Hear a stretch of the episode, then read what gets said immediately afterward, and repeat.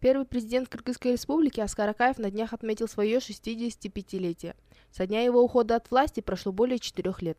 В связи с этим мы решили узнать, что знают о первом президенте ученики 4-5 классов столичных школ. Раньше он был хорошим президентом, потом вместо него стал Бакиев. Президент? Он был президент Кыргызской республики. Он раньше был президент. Мы не знаем, кто такой. Он бывший президент, ну, у него есть тоже дочка. А Скаракаев это э, бывший президент. Он был учителем русского языка. Кто это такой? Он бывший президент. Аскар Акаевич это бывший президент. Он сейчас преподает в, в университете президента.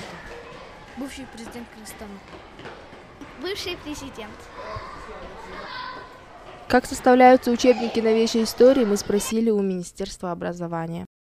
Обычно в учебниках мы не стараемся давать какие-то оценки, в чем-то обвинять людей. И поэтому в учебниках нет анализа предвзятого к его действиям как главы страны.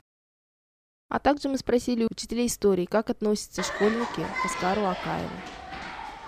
Дети у нас разные. Есть дети, которые воспринимают негативно, есть воспринимают положительно, но нельзя сказать, что они недовольны, недовольны политикой. Просто они понимают, что это история, это было, и недовольство у нас не возникает.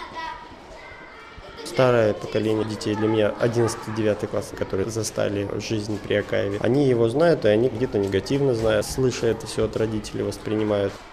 И тут вспоминается фраза «Никто не забыт, ничто не забыто». Люди, творившие историю государства, всегда остаются в памяти народа.